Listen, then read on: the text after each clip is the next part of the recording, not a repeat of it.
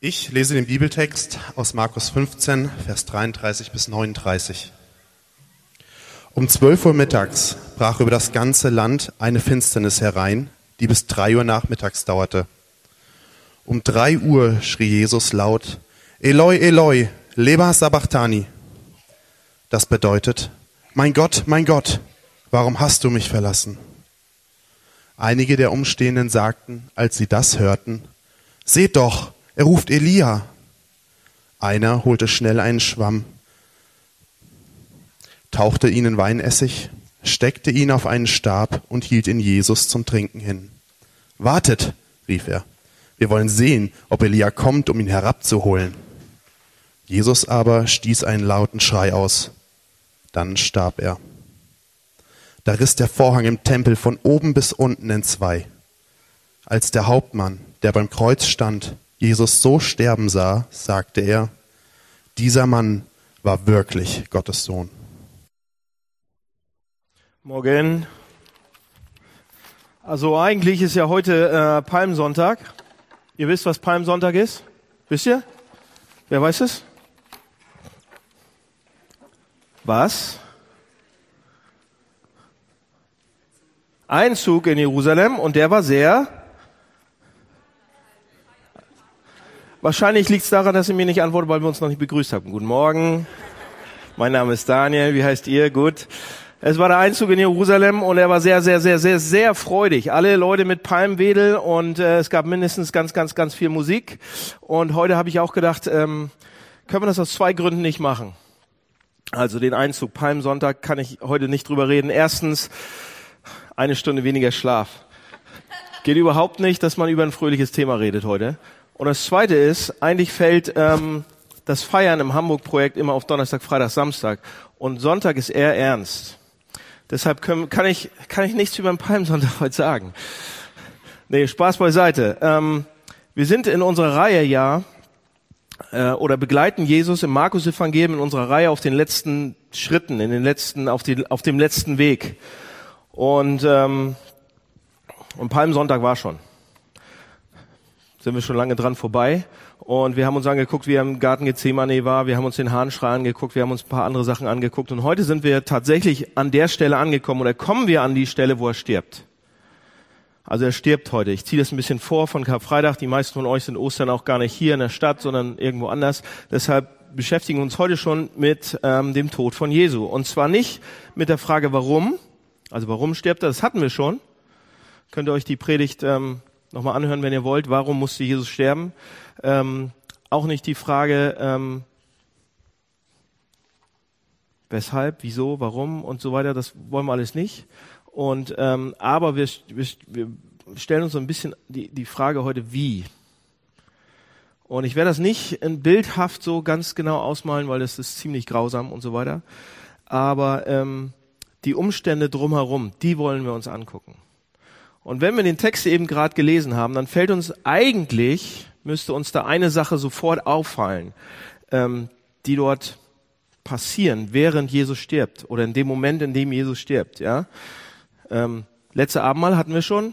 Die zwölf sitzen da am Tisch und Jesus bricht das Brot, Garten und so weiter. Alles hatten wir schon, aber alle diese Sachen, alle in den letzten Kapiteln, sind im Dunkeln passiert. Und auch hier wird's dunkel im Text. Und alle denken, ja, habe ich schon so oft gelesen, ähm, es wird finster. Drei Stunden Finsternis, ja. Mitten am Tag ähm, wird es finster. Ähm, und die Sachen eben, die wir, die wir in den letzten Wochen uns angeschaut haben, die sind auch alle im Dunkeln passiert. Wie gesagt, Verhaftung, Anhörung, die Folter, alles nachts. Und jetzt stehen wir eben so kurz vor dem Tod. Jesus wird gekreuzigt. Und dann um 12 Uhr mittags, ich mache es mal ganz deutlich, um 12 Uhr mittags, das ist die sechste Stunde, bis 15 Uhr mittags, also Siesta vorbei, die neunte Stunde wird komplett dunkel.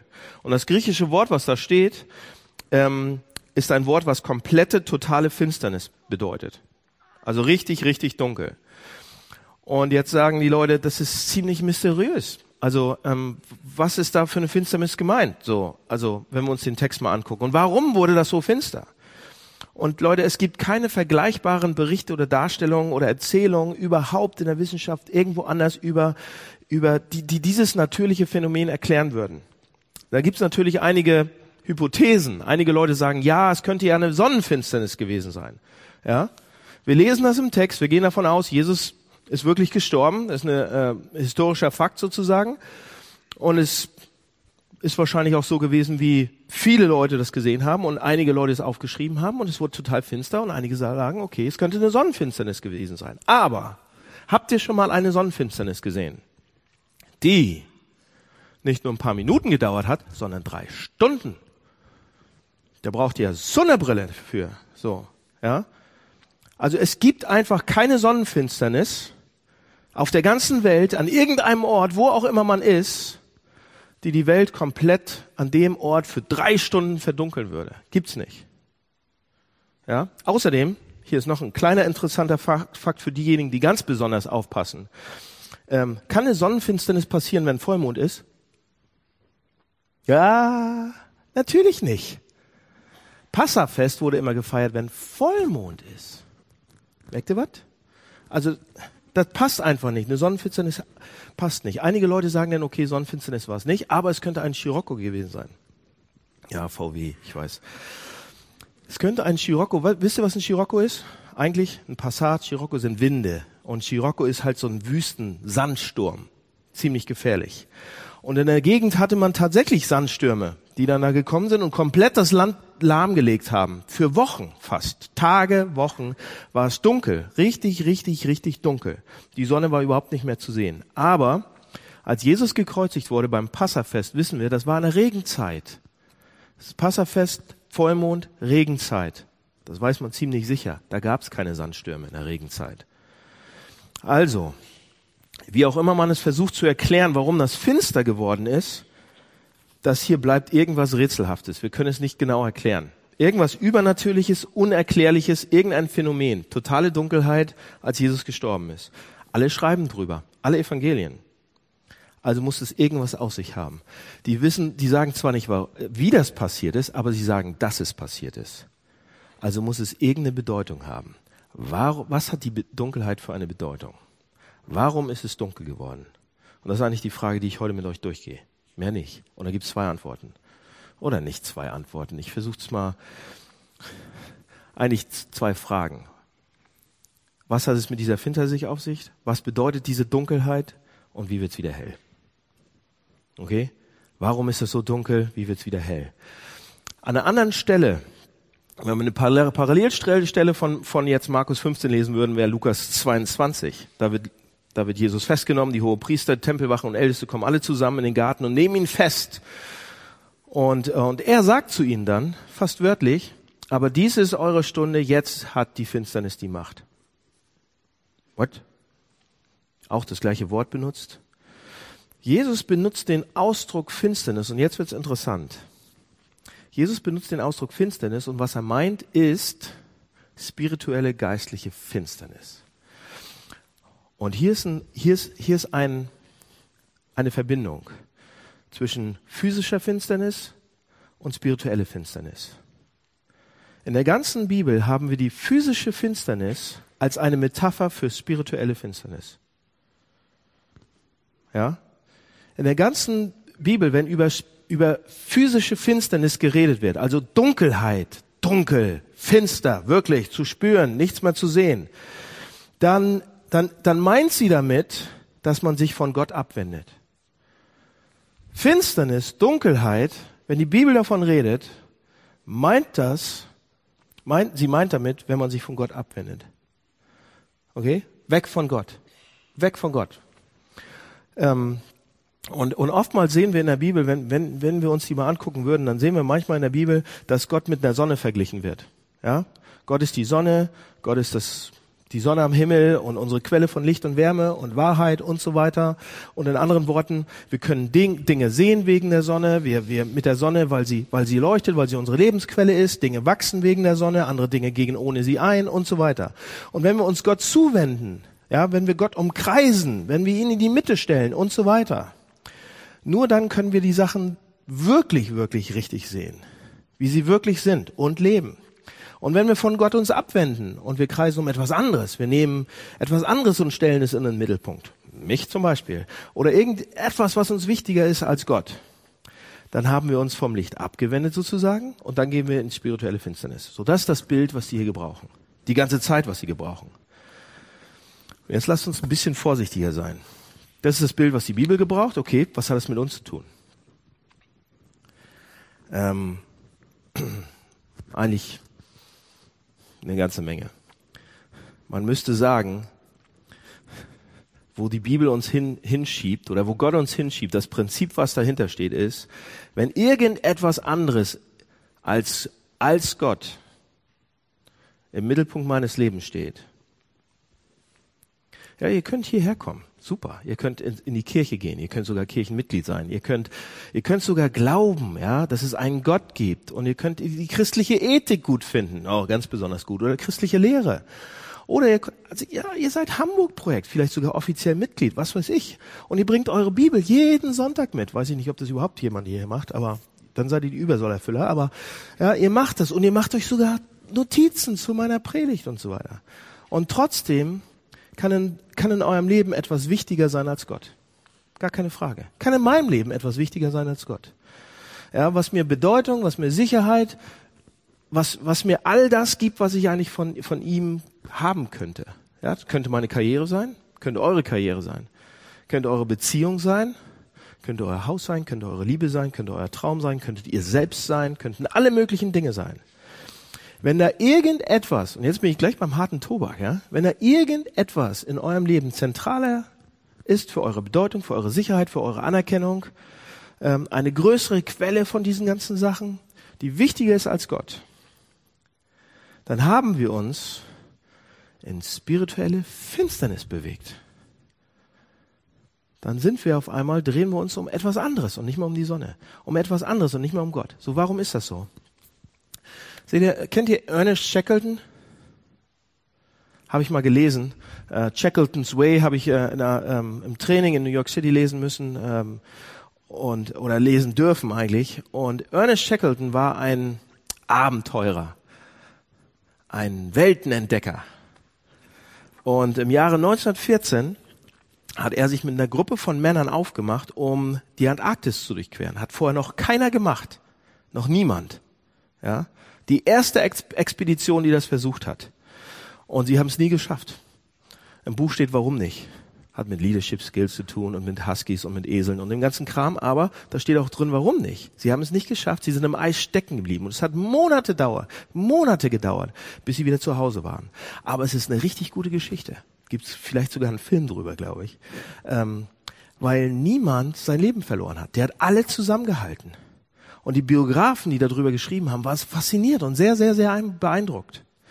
Und sie haben dann geschrieben im Buch, das größte Problem dann, das diesen, das, das diesen Männern gegenüberstand und den Eseln und den Huskies, das größte Problem war nicht Hunger.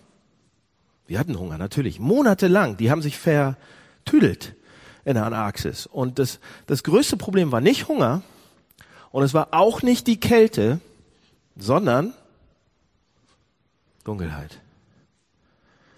Das größte Problem war Dunkelheit. Absolut. Wenn man in der Antarktis unterwegs ist, ja, und die Tage werden richtig kurz. Wisst ihr, wann die richtig kurz werden? Irgendwann zwischen Mitte Mai geht die Sonne unter und erst Ende Juli kommt sie wieder hoch. Können wir uns gar nicht vorstellen, ne? Und einer der Biografen von Shackleton hat Folgendes geschrieben. Wortwörtlich, ich zitiere mal. In der ganzen Welt gibt es keine größere Trostlosigkeit als die Polarnacht.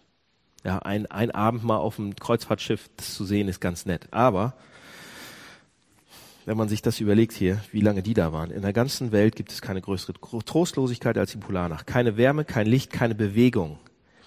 Nur diejenigen, die es miterlebt haben, können vollständig beurteilen, was es heißt, ohne Sonne zu sein, Tag und Nacht, Woche für Woche. Nur einige können das aushalten und andere sind verrückt geworden. So, Frage, warum macht uns Finsternis so zu schaffen? Sogar physische Finsternis. Warum macht uns das so zu schaffen? Warum macht es die, den Leuten so, warum haben die so ein Problem damit? Erstens wissen wir den Weg nicht mehr. Im Dunkeln sieht man den Weg nicht mehr. Man hat keine Ahnung, wo man hingeht, wo man herkommt und so weiter. Man sieht keine Stufen, keinen Abgrund. Wenn es wirklich dunkel ist, wir Stadtmenschen kennen das ja nicht mehr, aber dann, dann ist es wirklich, wirklich dunkel und du siehst nichts mehr. Wir wissen nicht mehr, wo wir selbst hingehen. Zweitens, wir können uns selbst nicht mal sehen. Wenn es wirklich, wirklich dunkel ist, sieht man die Hand vor Augen nicht. Wir wissen, wir wissen noch nicht mal mehr, wo unsere eigenen Körperteile sind. Bin ich jetzt oben, bin ich unten, bin ich irgendwo? Schon mal am Schneeverschüttet gewesen? Da war, war so ein bisschen. Weiß man gar nicht mehr, wo man ist genau. Und wir wissen auch nicht mehr selbst, wie wir aussehen. Ist vielleicht gar nicht so schlimm manchmal. Drittens, wir sind total isoliert. Ja? Wir haben keine Ahnung, ob da jemand neben uns ist, hinter uns ist, vor uns ist, wie weit die weg sind. Ob da noch ein Freund, ein Feind, wer auch immer da ist. Wir sind absolut isoliert von unseren Freunden, von unseren Leuten, von anderen Leuten in der Finsternis. So, pass auf. Das sind drei Sachen, die, wenn es wirklich, wirklich dunkel ist, die mit uns passieren. Ähnliche, in ähnlicher Weise ist es in spiritueller Finsternis. Hä? Wie soll das denn gehen? In spiritueller ist das genauso? Wie wenn es wirklich dunkel ist? Ja. Seht ihr? Wenn wir spirituell in Finsternis sind oder in Dunkelheit oder ja, wenn wir dann wird's finster und wir haben kein Ziel vor Augen. Was ist der Sinn meines Lebens? Ja. Wozu lebe ich eigentlich? Zum Beispiel, wenn ich, wenn, wenn du für deinen Job lebst oder für deine Karriere oder sonst was und du bekommst alles, wofür du dich abgerackert hast. Wie geht's dann weiter? Was ist der Sinn? Leute, darüber gibt's Lieder, darüber gibt's Bücher, darüber gibt's Filme. Was ist dann der Sinn? Wie geht's weiter? Jemand hat mal gesagt, das Schlimmste, was, was dir passieren könnte, jemals passieren könnte, ist, dass du alle Ziele erreichst. Wenn du den Ruhm bekommst, den du wolltest, wenn du das Geld bekommst, das du wolltest, wenn du die Sache bekommst, die du wolltest, dann wirst du merken, es war nicht genug. Ja?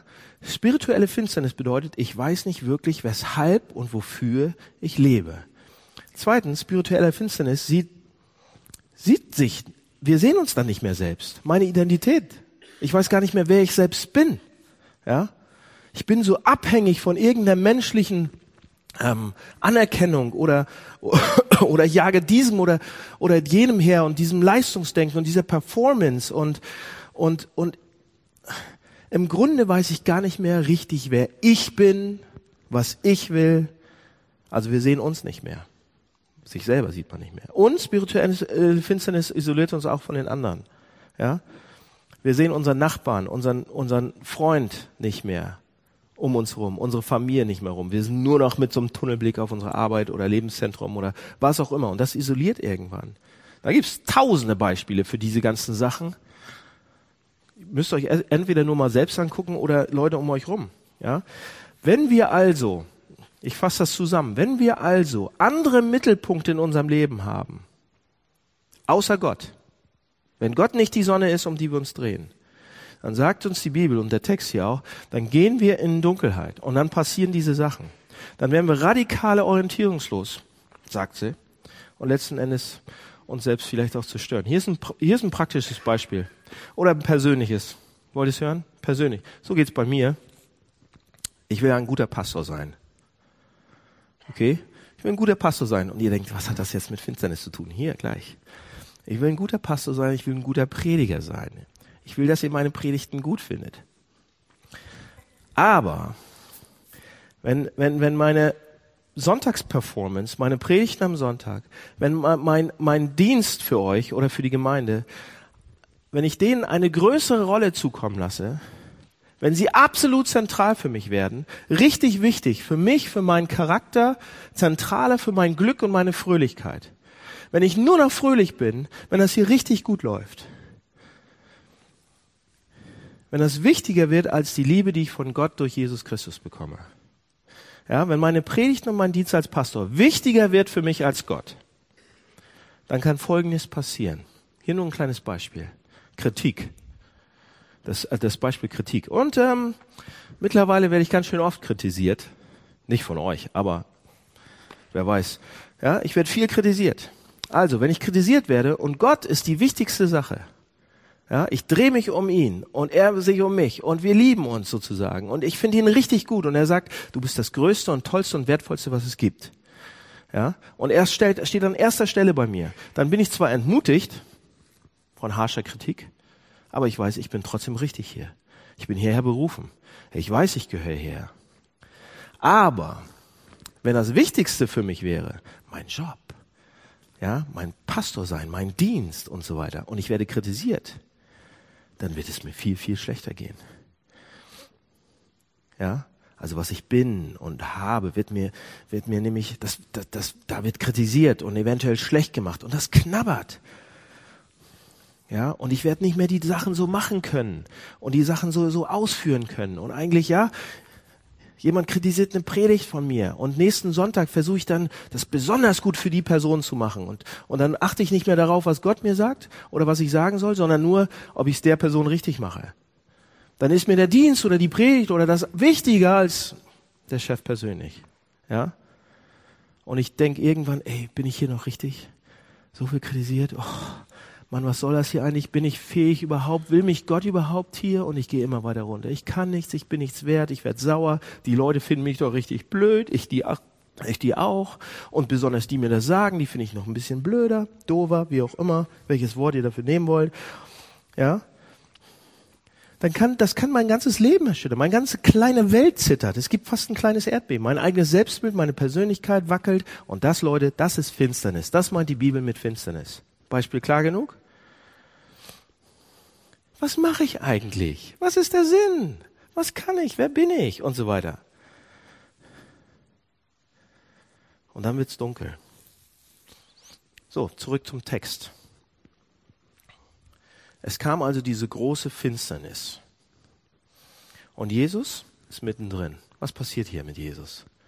Der, der Text handelt ja von Jesus. Und da kommt diese große Finsternis, als er am Kreuz hängt, wird erzählt, es kam diese große Finsternis. Und ich habe euch ein Zitat mitgebracht von Karl Barth. Nicht Barth, sondern Barth. Aber irgendwie sind wir verwandt. Ganz vorne, Seite 2 im Heftchen. Lest das mal mit. Es ist ein tiefes Zitat, es ist gut und es wird erklärt, was diese Finsternis auf sich hat.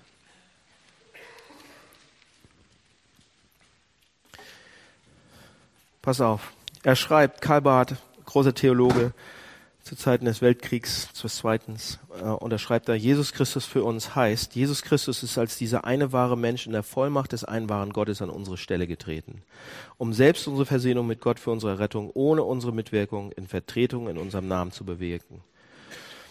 Und jetzt erkläre ich euch, was das bedeutet, warum Jesus diese Finsternis bekommen hat. Die Finsternis, ja, was ich euch gerade von mir erzählt habe und was ihr, wo ihr euch einfügen könntet, die dunkle Seite unserer menschlichen Natur kam in der, in der Sekunde, als es finster wurde, als Zeichen wurde das finster auf Jesus, als er am Kreuz lag. Diese ganze Finsternis von uns kam auf Jesus. Jesus stellt sich an unsere Stelle am Kreuz und die Finsternis, von der ich gerade geredet habe, auf ihn rauf. Auf zwei Arten und Weisen. Zuerst die menschliche Finsternis und Schmerzen. Menschliche Bosheit und Schlechtigkeit, alles, was wir uns vorstellen können, menschliche Sünde, menschliches Übel, kam auf Jesus. Alles, was in der letzten Woche passiert ist, wo ihr gesagt habt, wie kann sowas passieren? Wie kann sowas passieren? Übel, schlecht, Mist, kam in der Sekunde, der hat's gespürt, auf ihn rauf. Die menschliche Bosheit und Übel, alles menschliche Schlechte schmiss sich auf Jesus rauf. Alles, was es hatte, das Böse, schmiss alles auf Jesus rauf. Und stellt euch mal vor, ein Mann hängt er am Kreuz ohne Heimatland, abgelehnt von seinen Freunden, von seinem eigenen Volk, von seiner eigenen Nation. Ein Mann ohne, der keine Gerechtigkeit bekommen hat. Die römische Regierung hat ihn einfach genommen und als politische Abschreckung an den Pfahl, als Pfand sozusagen an den Pfahl genagelt, als Opfer für politisches, für politische Ruhe und so weiter. Alle seine Freunde, seine engsten Freunde, alle sind abgehauen haben ihn verlassen, um die eigene Haut zu retten. Er wurde ausgepeitscht, gefoltert, getötet, ermordet. Die Finsternis kam komplett auf ihn. Aber zweitens, die göttliche, die, die göttliche Finsternis kam auch auf ihn. Da ist noch mehr, mehr als wir bisher gesehen haben. Jesus hat nicht nur die menschliche Sünde oder das alles gespürt am Kreuz, weil am Kreuz hat er ja nicht geschrien, oh, meine Freunde, meine Freunde, alle weg. Ja? Und was hat er gesagt? Mein Gott, mein Gott, warum hast du mich verlassen? Gott hat ihn verlassen. So was hat er erlebt? Die Sonne ist auf einmal weggegangen aus seinem Leben. Die war weg, komplett. Gott hat ihn verlassen. Jesus erlebt in sich selber, ja, er ist im Prinzip umrundet von absoluter, ewiger Dunkelheit. Er hatte Gott verloren. Und da gab es auch keinen zurück. Das heißt, er fällt außen, er bricht auseinander. Alles, das auf ihn rauft, der spürt das. Er wird zerstört, er zerbricht, unendlich getrennt. Und jetzt nochmal das Zitat von Karl. Jesus Christus für uns heißt, Jesus Christus ist als dieser eine wahre Mensch in der Vollmacht des einen wahren Gottes an unsere Stelle getreten, um selbst unsere Versöhnung mit Gott für unsere Rettung ohne unsere Mitwirkung in Vertretung in unserem Namen zu bewirken. Als Mensch, als Gott, er wusste es, er wollte es. Er wusste das, dass das kommen würde, dass diese Finsternis auf sie, und dann spürt er es. Er merkt es. Das ist der, der Moment, an dem er am Kreuz hängt und alles auf ihn raufkommt. Und das ist der Moment, vor dem er so einen Schiss hatte, vor dem er so eine Angst hatte. Absolute Verlassenheit, absolute Dunkelheit, nichts mehr zu sehen, keine Orientierung mehr zu haben, nach vorne, nach hinten, nichts mehr. Und deshalb wurde es finster. Macht Sinn. Wenn wir uns das einigermaßen vorstellen könnten, wenn das eine geistliche Dimension, eine spirituelle Dimension hatte, dass das menschliche Schlechte und Gottes Finsternis sozusagen auf ihn raufkommt, indem er weggeht. Okay, Punkt zwei. Wie wird's wieder hell? Will nicht zu lange da bleiben bei der Finsternis. Ja. Wir haben die Finsternis gesehen, die Jesus hat, aber jetzt kommen zwei Verse, Freunde. Zwei Verse. Und die sind so der Hammer. Wenn ihr bisher nicht aufgepasst habt, jetzt wird's gut. Okay?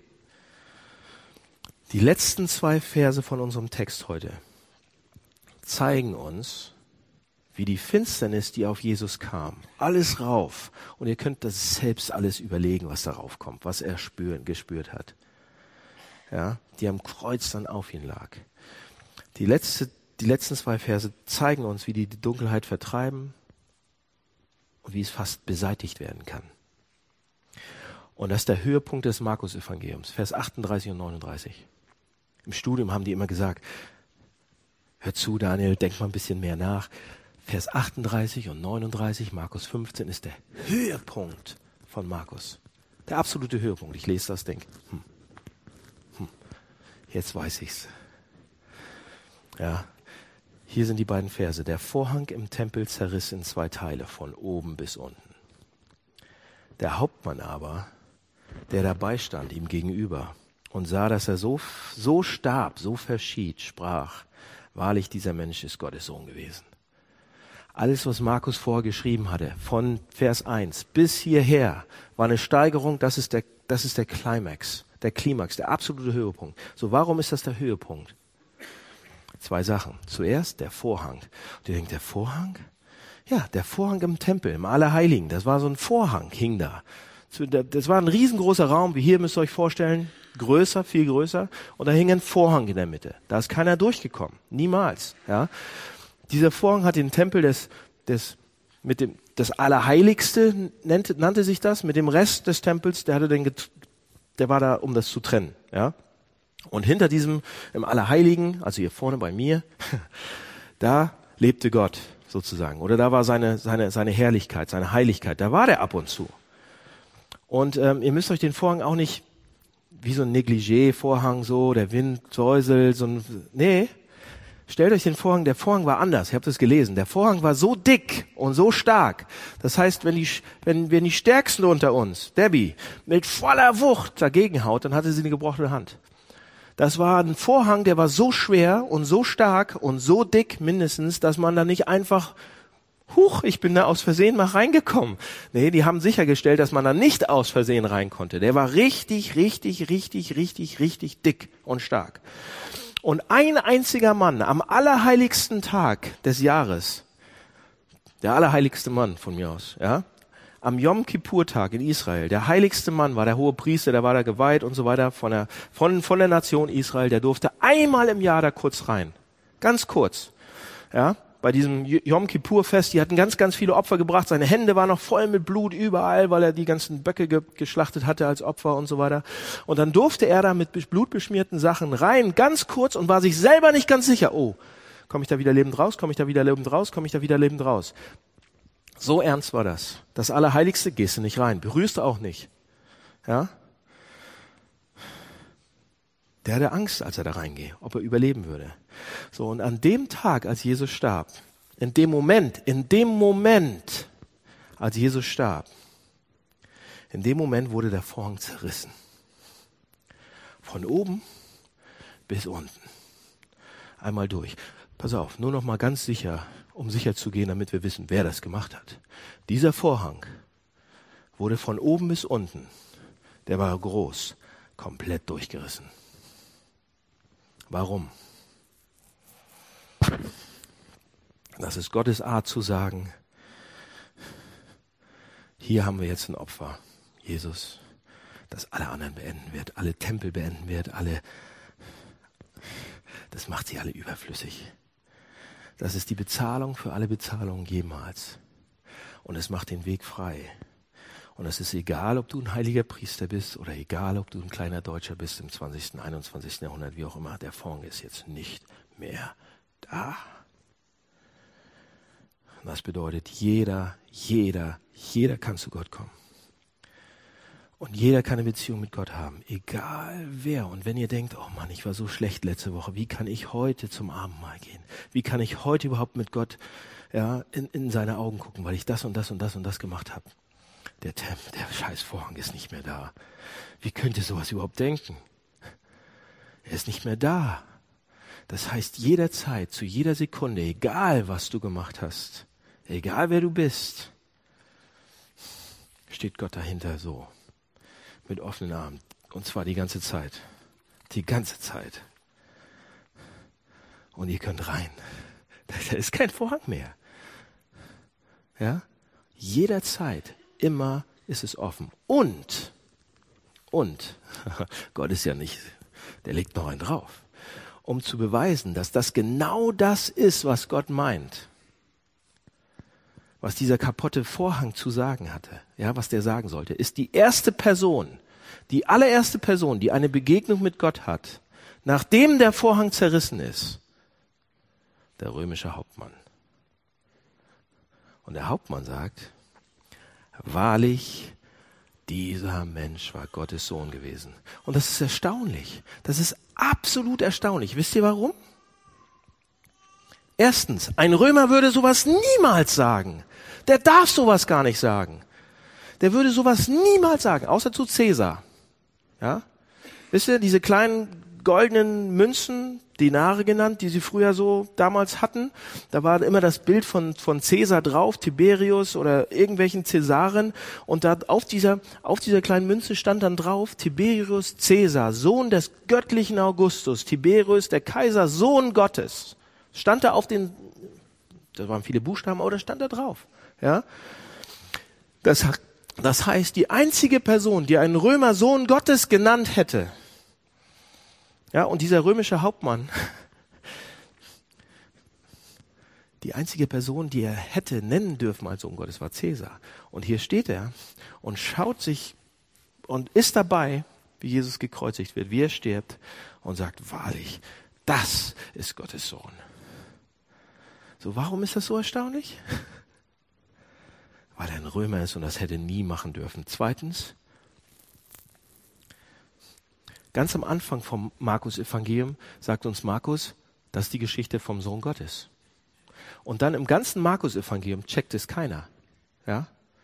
Jesus macht alle möglichen Sachen. Er macht dies, er macht das. Alle sitzen rum. Jesus in der Mitte. Und alle sagen, wer ist das? Wer ist das? Wer ist das? Guckt euch das mal an. Er macht den See, den Wind, die, die Brote. Alles macht er.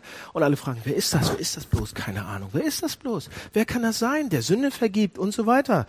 Hm, mal nachdenken. Alle fragen sich, wer ist das? Wer ist das? Wer ist das? Niemand kommt drauf. Niemand versteht es. Niemand sagt auch, Sohn Gottes. Nicht ein einziger, bis dieser Typ kommt. Der ist noch nicht mal Jünger. Der ist kein Jünger, ist auch kein Jude, kriegt auch kein Geld. Er ist ein, er ist ein Heide, ein Ungläubiger. Der kannte die Bibel nicht, der kannte keinen Gottesdienst, kannte das Hamburg-Projekt nicht, kannte die Synagogen nicht, kannte nichts, kannte auch nicht die ganzen Versprechen, der, die Gott dem Volk oder seinen Leuten gegeben hat und so weiter. Die ganzen Bünde, die er vorhat, das Wort Gottes. Er kannte gar nichts. Er ist der Erste, der schnallt. Er ist der Erste, der sagt, was bedeutet das? Egal wer du bist, Egal was du weißt, egal ob du eine Bibel liest oder, oder nicht, Der Vorhang ist zerrissen. Und drittens, der war ein römischer Hauptmann, Freunde. Wisst ihr, was ein römischer Hauptmann ist? 2000 Jahre, heute nicht mehr, aber vor 2000 Jahren. Ein Centurio, ja, ein Söldner, ein Berufssoldat. Der hatte auch Hände, die bis hier mit Blut voll waren. Der bezahlt wurde dafür zu töten, abzuschlachten, abzubrennen, zu morden. Damals war das ein bisschen härter als heute. Gab es auch keine Genfer Konvention und sowas. Die Leute waren sehr, sehr viel härter. Die waren brutal und gewalttätig. Und wenn du in der römischen Armee, habe ich gelesen, ein bisschen aufsteigen wolltest, zum Hauptmann werden wolltest, musstest du um einiges mehr davon haben als der normale Soldat. Das heißt, ein Hauptmann zu sein, der hatte viele, viele, viele Menschen getötet und viele Menschen sterben sehen und viele Menschen ermordet. Also hier steht ein Mann, der unglaublich hart ist, absolut hart. So hart, ein Auftragskiller, keine mit der Wimper, keine moralischen, ethischen Vorstellungen, kein Jude, kein Jünger. Und er betet den Kaiser an. Der versteht's. Der kapiert's, der checkt's. Der römische Soldat schaut hoch und sagt, das ist Gottes Sohn. Die Zartheit von Jesus, die Schönheit muss ihn einfach zerrissen haben innerlich, durchgeschnitten haben, zum Schmelzen gebracht haben. Sie muss ihn zum Schmelzen gebracht haben. Die Schönheit von Jesus hat ihn, hat seine Dunkelheit zerrissen. Wie? Damit wir es auch kriegen. Wie? Wie ist das geschehen? Was hat er gesehen? Was hat er gesehen? Da steht, als er gesehen hat, wie er gestorben ist, sagte der Hauptmann, als er gesehen hat, wie er gestorben ist, sagte der Hauptmann, dieser Mann war wirklich Gottes Sohn. Und ich sage euch, das ist ein unglaubliches Statement. Unglaublich. Wisst ihr warum? Wer von euch hat schon mal jemand sterben sehen? Ich habe das noch nicht. Wir sind alle noch ein bisschen jünger, deshalb kaum einer. Aber ich habe letzte Woche, ähm, oder noch nicht letzte Woche, aber davor, in Vorbereitung zu dieser Predigt, habe ich zwei Leute angerufen, von denen ich weiß, dass die Ahnung davon haben. Einmal mein Bruder, der arbeitet im Krankenhaus, und noch jemand vom Hamburg-Projekt. Und beide haben schon Menschen sterben sehen. Und beide haben gesagt, beide haben gesagt, ja, sie können sich noch ganz genau daran erinnern, wie das ist, wenn jemand stirbt, wenn man im, Ra im Raum ist. Ja? Und mein Bruder hat sich sogar, hat, hat sogar gesagt, er erinnert sich absolut sogar, absolut noch an das Gesicht seines ersten Toten. Warum? Weil wir in einer Welt leben, Leute, in der wir nicht viele Menschen sterben, sterben sehen vor unseren eigenen Augen. Wir sehen das nicht. Das ist das nicht Normale. Aber dieser Typ, dieser Hauptmann ist anders. Ja, dieser Typ hat unheimlich viele Menschen sterben sehen.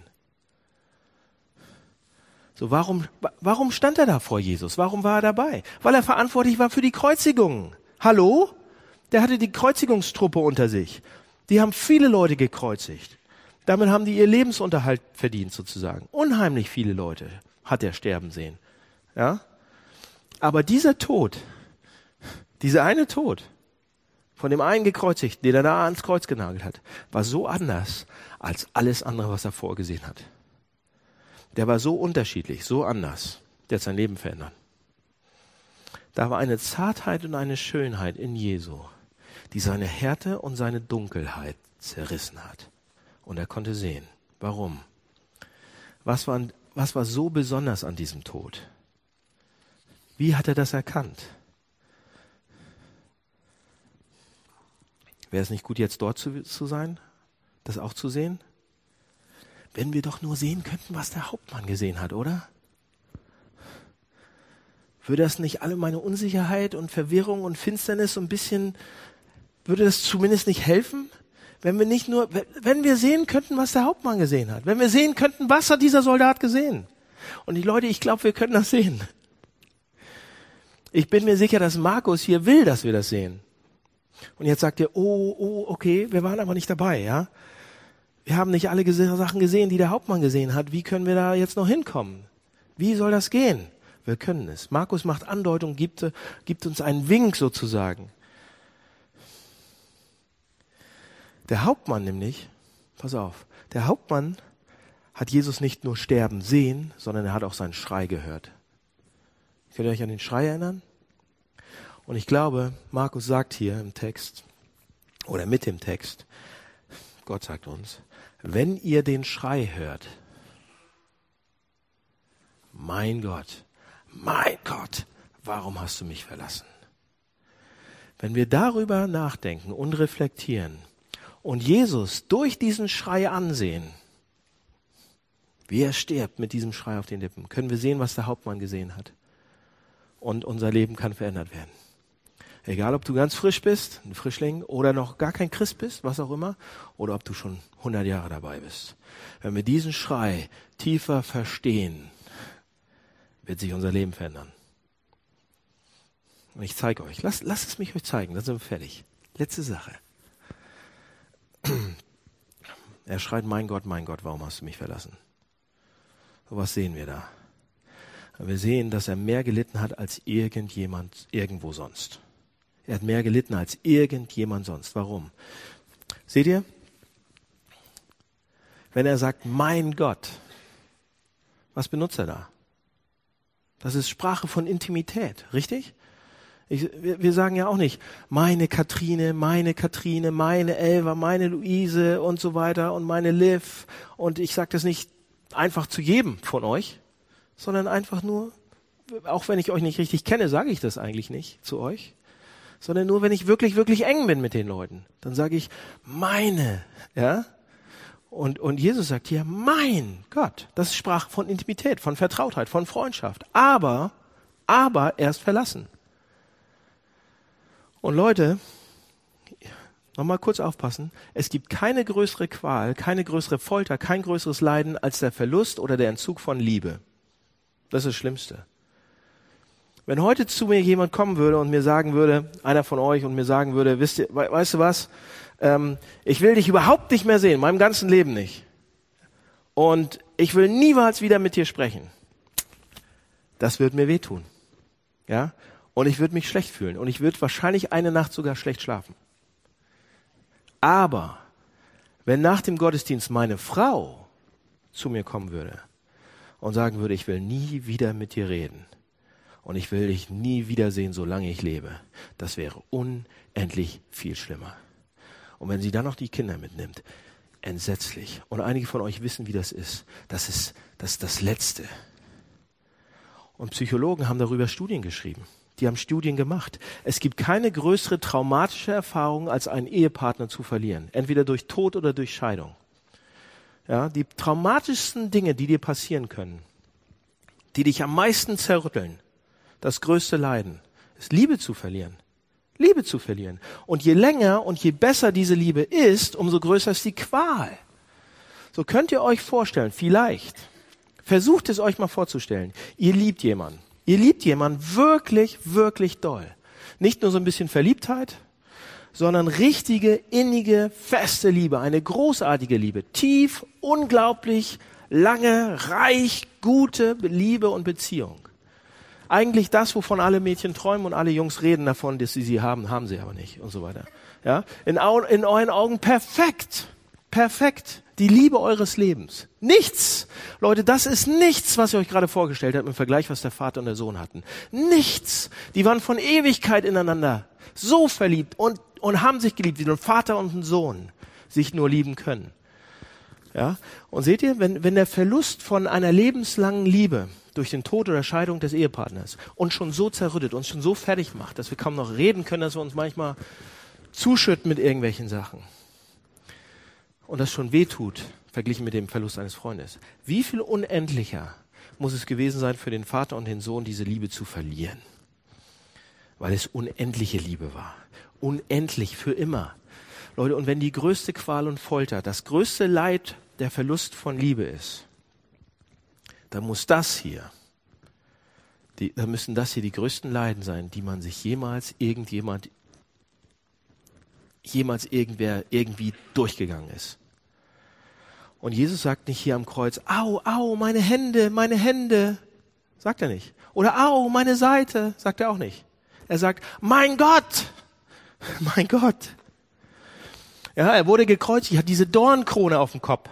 die richtig dicken Dorn im Kopf, hat Nägel in den Händen. Und er erwähnt das nicht mal, nicht mit einer Silbe, gar nichts. Merkt er nicht mal. Warum? Weil das nichts im Vergleich ist. Ihr wisst es. Ihr wisst, dass der Verlust von Liebe ist das Schlimmste, was passieren kann. Und, erfährt, und, und Jesus erfährt das gerade. Macht es durch. Leiden in Maßstäben, in denen, wir, in denen niemand jemals irgendwie leiden musste. Mein Gott, mein Gott heißt, er hat mehr gelitten als irgendjemand sonst. Die einzige Person im Universum, die, die sich Gott absolut hingibt, der Sohn, und die dann zerstört wird bis ins Blut.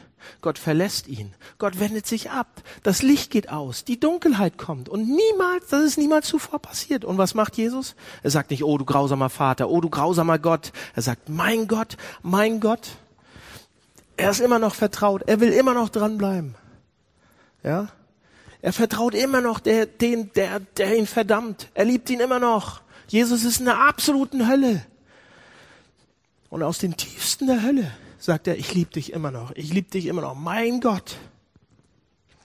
Niemand war jemals so treu wie Jesus. Gott, Gott treu war. Niemand hat Gott jemals so gehorcht wie Jesus. Er vertraut und liebt bis in den Tod rein. Mein Gott, mein Gott, warum hast du mich verlassen? Was ist die Antwort auf die Frage? Ist ja eine Frage. Es gibt eine Antwort. Jesus schreit, mein Gott, mein Gott, warum hast du mich verlassen? Und die Antwort ist, wegen dir. Und wegen dir und wegen mir, wegen uns. Er sagt, mein Gott, mein Gott, warum hast du mich verlassen? Für dich und für mich und für uns. Leute, Jesus ist unser Retter. der kam das Leben zu leben, das wir hätten leben sollen. Und er starb den Tod, den wir hätten sterben sollen. Und in dem Schrei ist beides auf einmal drin. Er leidet unendlich mehr als irgendjemand sonst. Er wird bestraft an unserer Stelle. Er erfüllt all die Bedingungen, all die Anforderungen, all die Forderungen und bringt uns, macht uns frei, lässt uns gehen, lässt uns laufen. Warum? für mich, für uns. Er verliert die unendliche Liebe, weil er dich liebt.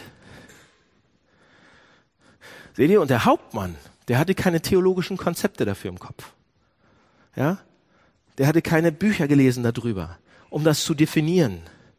Ach, aber er stand da und hatte dieses innerliche, spirituelle Gefühl, um das zu spüren. Er wusste das und er wusste, er stand da und sagte, das ist die schönste Sache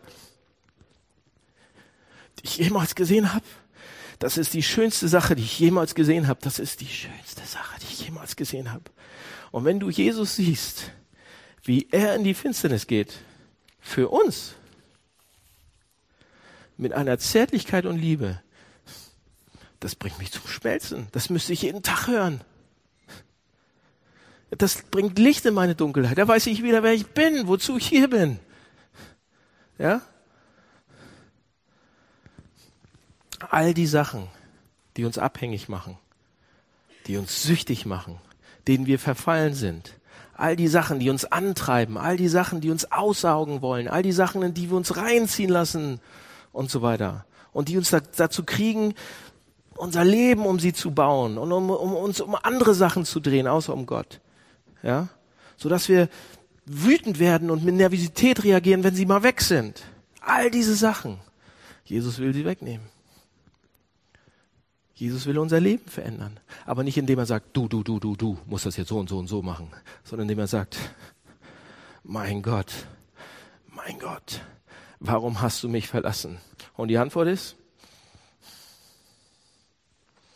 so seine, seine Finsternis vertreibt unsere. Schaut euch den Schrei an. Er leidet und er stirbt für uns. Lass uns beten.